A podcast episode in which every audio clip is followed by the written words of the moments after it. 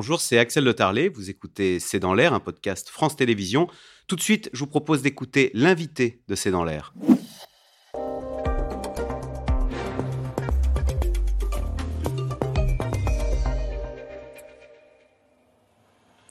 Nicolas Béraud, bonsoir. Vous êtes journaliste au Parisien aujourd'hui en France, spécialiste notamment des questions de santé au service futur. Et vous avez signé ce dossier qui a fait la une de votre journal, hein, intitulé Déserts médicaux. Faut-il contraindre les médecins? Pourquoi cette une? Parce qu'en ce moment même, les députés discutent à l'Assemblée euh, d'une possible régulation pour mettre fin à ce qu'on appelle les déserts médicaux. Avant de vous faire réagir, euh, je voudrais euh, vous proposer ce reportage. Ça se passe en Mayenne, dans la ville d'Evron, où les habitants sont exaspérés parce qu'ils n'ont plus de médecin traitant. Un nouveau médecin vient de s'installer à Évron et vous allez voir la cohue que c'est pour essayer de décrocher le Graal et de faire en sorte que bah, ce nouveau médecin accepte de vous prendre. C'est un sujet de Pierrick Cali. C'est du jamais vu pendant trois jours des files d'attente de plusieurs heures, avec évidemment beaucoup de dépit, voire de la colère. On n'a pas le choix. Vous n'avez pas pu trouver ailleurs de médecin? Ah, Non, parce que le mien est parti en retraite et donc euh, j'ai personne. Le premier a été malade, le deuxième en retraite, puis voilà. Personne ne prend. Personne ne prend plus personne. On sera peut-être mieux soigné, mon chien mieux soigné. c'est démoralisant, mais on a des suicides par chez nous, deux suicides par chez nous.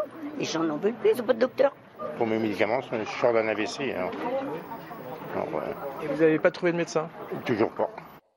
Nicolas Béraud, on en est là, on a vu ce monsieur euh, avec un AVC, cette dame qui dit Mon chien, il a un veto, moi j'en ai pas. Bah, bien sûr, il y a à peu près 6 millions de personnes en France qui n'ont pas de, de médecin traitant. Il y a aussi tous ceux qui ont beaucoup de mal à trouver un spécialiste dans certains endroits. Alors l'expression désert médical, on en entend beaucoup parler, il n'y a pas de définition universelle reconnue, mais grosso modo, on considère que ce sont les territoires où il est très difficile, si ce n'est impossible, de trouver un médecin généraliste ou spécialiste quand il y a besoin. Et effectivement, il y a des territoires, notamment au centre de la France, où c'est particulièrement compliqué. Et alors ça se traduit comment? Si j'habite un endroit où il n'y a pas de dermato, euh, que j'ai un grain de beauté euh, je prends mon téléphone, on me donne rendez-vous. Euh, bah, c'est très compliqué parce que parfois, il faut parcourir une très longue distance pour trouver un médecin. Les quelques médecins qui sont dans ces territoires, du coup, ils ont des files d'attente énormes. Il y a aussi beaucoup de médecins qui ne prennent plus de nouveaux patients parce qu'ils ne peuvent plus. Et puis, il y a aussi un autre risque, c'est que du coup, il y a des patients qui, faute de médecins, vont à l'hôpital, vont aux urgences. Et les urgences, c'est un autre sujet, mais sont aussi en grande difficulté.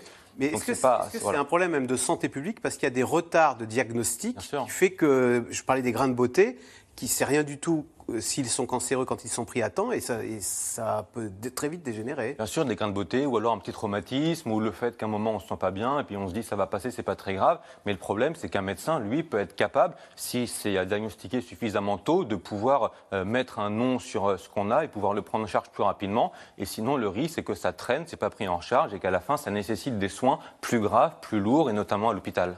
Est-ce qu'on peut établir une carte de France des malchanceux qui n'ont pas de médecin chez eux euh, j'ai lu dans votre, dans votre dossier que les généralistes sont six fois moins accessibles en zone rurale. Alors effectivement, euh, il y a ce qu'on appelle, vous savez, la, la diagonale du vide, qui va grosso modo du nord-est de la France au sud-ouest. Quand on regarde ces territoires qui sont sur cette diagonale, notamment au centre de la France, ils ont, par rapport à la population, moins de médecins généralistes, mais ça vaut aussi pour les, pour les spécialistes, que les territoires qui sont mieux dotés, on va pas dire très dotés, mais mieux ah bah, Alors les Bouches-du-Rhône, j'ai lu, ils sont en sur... Euh, on dit qu'il y a un excédent de médecins en Bouches-du-Rhône. Alors effectivement, les territoires sur la côte méditerranéenne, sur la côte méditerranéenne les, les territoires sur le littoral atlantique, ils arrivent à être plus attractifs, notamment pour les jeunes médecins, et donc ils ont davantage de médecins généralistes, spécialistes, que les territoires au centre de la France. Après, il faut faire un tout petit peu attention quand on a les chiffres par département, parce qu'au sein d'un département, il peut y avoir les villes avec pas mal de médecins et les campagnes avec très peu de praticiens. Alors pourquoi certains territoires sont-ils plus attractifs que d'autres? Ne me dites pas que c'est parce que les médecins préfèrent euh, être à Bandol ou à non, c'est pas aussi simple que ça. Ou à Arcachon plutôt qu'au fond de la Creuse ou Il y a peut-être de ça, mais ce que euh, les responsables, enfin les, les, syndicats de médecins mettent notamment en avant, c'est le fait que les territoires qui sont peu attractifs pour le médecin parfois, ils sont aussi peu attractifs euh, pour l'entourage des médecins. Vous savez que c'est 10 ah, ans d'études, un médecin. C'est 10 ans d'études. Donc un médecin, enfin, c'est à peu près une dizaine d'années d'études. Un médecin, quand il est diplômé, quand il commence son activité, bah, souvent, il a déjà fondé une famille, il a déjà euh, une, une, épouse ou un époux, il a parfois déjà des enfants donc il est déjà un petit peu installé. Euh, le compagnon ou la compagne, il ou elle a un métier. Donc euh, il faut aussi que la zone corresponde à, à tout ce foyer. Et c'est l'une des raisons pour lesquelles certains territoires arrivent à être plus attractifs que d'autres. Alors justement, des députés en ce moment, et c'est transpartisan, hein, ça va de, des républicains jusqu'aux communistes, disent ça peut plus durer. Il faudrait, alors je cite ces, ces- ces députés, mettre en place un dispositif de régulation pour, un- pour que les généralistes aillent là où il y a des besoins selon les territoires. Ça paraît du bon sens. Et pourtant, les médecins ne veulent pas en entendre parler. Expliquez-nous les, les tenants et les aboutissants de cette histoire. Alors d'un côté, on a effectivement 200 députés euh, qui disent, mais nous, en- nos habitants, ils nous disent d'agir, ils nous disent qu'ils aimeraient avoir des médecins, ils n'en ont pas assez. Donc eux, ce qu'ils proposent, c'est pas forcément d'obliger les jeunes médecins ou les médecins de façon générale à s'installer dans les territoires euh, sous-dotés, mais c'est plutôt de durcir leur installation dans les territoires qui sont bien dotés. Concrètement, si jamais cet amendement passe, un médecin qui veut s'installer dans une zone qui est déjà relativement bien dotée, il faudra qu'il remplace un médecin qui s'en va Ah oui. et qu'il ait l'accord de l'agence régionale de santé. Sinon, il ne pourra pas. Par contre, s'il veut s'installer dans un territoire qui est moins doté, qui est assez peu doté, un désert médical, il peut le faire sans, sans condition. Et c'est vrai que les syndicats de médecins sont contre. Le ministre de la Santé, qui est médecin urgentiste de profession, est contre. Et il va y avoir un débat politique. Et c'est possible que l'amendement passe, même si après, il y aura le Sénat, il y aura à nouveau l'Assemblée. C'est pas fait. hein. Pardonnez-moi, mais Nicolas Béraud, les enseignants, on ne leur demande pas leur envie, on leur dit toi, tu vas enseigner là-bas, parce qu'il y, a des- il y a des petits Français, il y a des élèves, on, les oblige. Les médecins, ce, devrait être, ce pourrait être la même chose. Dans les deux cas, c'est l'argent public qui les paye, la Sécu pour les uns, le ministère de l'Éducation pour les autres. Alors il y a les profs, il y a aussi des professions paramédicales pour lesquelles euh, il y a- des règles par rapport à la liberté d'installation. Ce que répondent les médecins, c'est plusieurs choses. Déjà, ils ont, comme je disais, une dizaine d'années d'études. Et alors, quand on fait beaucoup d'études, on est dispensé de rendre du service En, au en tout cas, c'est l'un de leurs arguments, c'est de dire que on n'a pas forcément envie de s'engager dans euh, autant, dans, enfin plutôt dans des études aussi longues, si après on peut pas on peut pas s'installer là où on veut. Et puis vous savez, si on prend les généralistes, à peu près les deux tiers d'entre eux sont des libéraux. Et dans libéraux, il y a le terme libéral, donc ils tiennent vraiment plus À que leur tout liberté. à leur liberté d'installation. Et c'est quelque chose qui revient dans le débat politique très régulièrement, cette idée, mais qui n'a jamais vraiment été concrètement mise en œuvre, même s'il y a eu notamment des incitations financières. On donne de l'argent aux jeunes en leur disant si vous allez dans les déserts médicaux, vous aurez une somme pour s'installer, par exemple. Comment ça se passe à l'étranger? On est les seuls à avoir ces problèmes de déserts médicaux parce que les médecins ne veulent pas aller dans des territoires non attractifs, entre On n'est bien sûr pas les seuls, hein. c'est pas un problème franco-français. Au Québec, aux États-Unis, en Allemagne, chez nos voisins, il y a aussi les mêmes problématiques. Il n'y a pas de solution miracle unique, sinon on l'aurait déjà, on l'aurait déjà appliqué. Mais il y a des pays qui tentent, en- qui tentent de mettre en place une régulation. De manière dure, par, il y a des pays qui ont essayé. et Il y a des pays qui ont, qui ont essayé. Ce qui est intéressant, c'est qu'il y a un rapport du ministère de la Santé qui dresse un bilan des mesures prises à l'étranger. Est-ce que ça marche ou est-ce que ça marche pas Et en fait, chacun prend un peu ce qu'il veut dans ce rapport, parce que par rapport à la régulation, à l'installation, le rapport il dit que ça peut marcher pour euh, euh, faire en sorte qu'il y ait moins de différences à l'échelle régionale, mais que sur un petit, euh, sur un petit échelon très local, il n'y a pas forcément d'impact. Donc chacun prend un peu, prend un peu ce qu'il veut.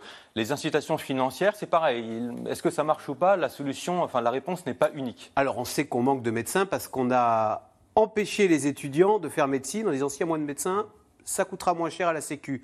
On a arrêté ça. On a fait sauter le fameux Le numéro. fameux numerus clausus. Alors donc, ça veut dire quoi? Enfin, on va avoir de jeunes médecins qui vont arriver, euh, qui vont débouler sur le marché? Alors, le- est qu'on puisse parler de marché. Le numerus clausus, il a été euh, totalement supprimé en 2021. Donc, comme je disais, une dizaine d'années d'études. Euh, sans doute qu'en 2028, 2029, 2030, le nombre de médecins va repartir à la hausse. Parce que là, ce qu'on voit depuis une dizaine d'années, c'est que le nombre de médecins en activité en France, il augmente légèrement, mais ceux qui sont en activité pleine, ils baissent un peu. Et en fait, pourquoi le nombre de médecins en activité augmente? Parce qu'il y en a de plus en plus qui sont en cumul emploi-retraite, de plus en plus qui travaillent par intermittence, mais le nombre de médecins qui sont à temps plein, quelque part, lui, il diminue. Donc peut-être que la courbe va s'inverser, mais il faudra attendre euh, sans doute encore au moins 8 à 10 ans. Les spécialités où il y a le plus de manque. Alors ça dépend. Les cardiologues, les gynécos, les dermatos, euh, les pédiatres aussi pour les enfants. Il y a des déserts médicaux de pédiatres. Et ce qui est intéressant, c'est que souvent les territoires qui sont peu dotés, ils le sont dans toutes les spécialités. Mais les cardiologues, par exemple, il peut y avoir des spécificités. Donc euh, il y a tout un tas de cartes qui ont, qui ont été faites spécialité par spécialité. Et sinon, on va aux urgences, mais on engorge ces services d'urgence. On revient à ce qu'on disait au début, on engorge les services d'urgence et là c'est l'été et on sait que l'été il y a des difficultés et il y a déjà des services d'urgence qui ont annoncé qu'ils allaient devoir fermer la nuit cet été. Eh ben voilà, merci beaucoup Nicolas Véraud de nous avoir expliqué les tenants et les aboutissants de cette histoire très concernante, mais parfois compliquée. Je rappelle donc, vous êtes euh, spécialiste des questions de santé au service futur et journaliste au Parisien. Merci beaucoup. Merci. Vous restez avec nous tout de suite. C'est dans l'herbe sur un, sujet très connexe, puisqu'on va parler de nos médicaments. Plus d'un Français sur trois qui a souffert euh, de manque de médicaments en pharmacie. Euh, c'est dans l'air qui est intitulé Pénurie de médicaments à quand du Made in France. Merci d'avoir écouté C'est dans l'air. Comme vous le savez, vous pouvez désormais écouter l'intégrale, mais aussi l'invité ou vos questions à nos experts. Tous ces podcasts sont disponibles gratuitement sur toutes les plateformes de streaming audio. Et pour le replay vidéo, c'est sur France.tv, bien évidemment. À bientôt.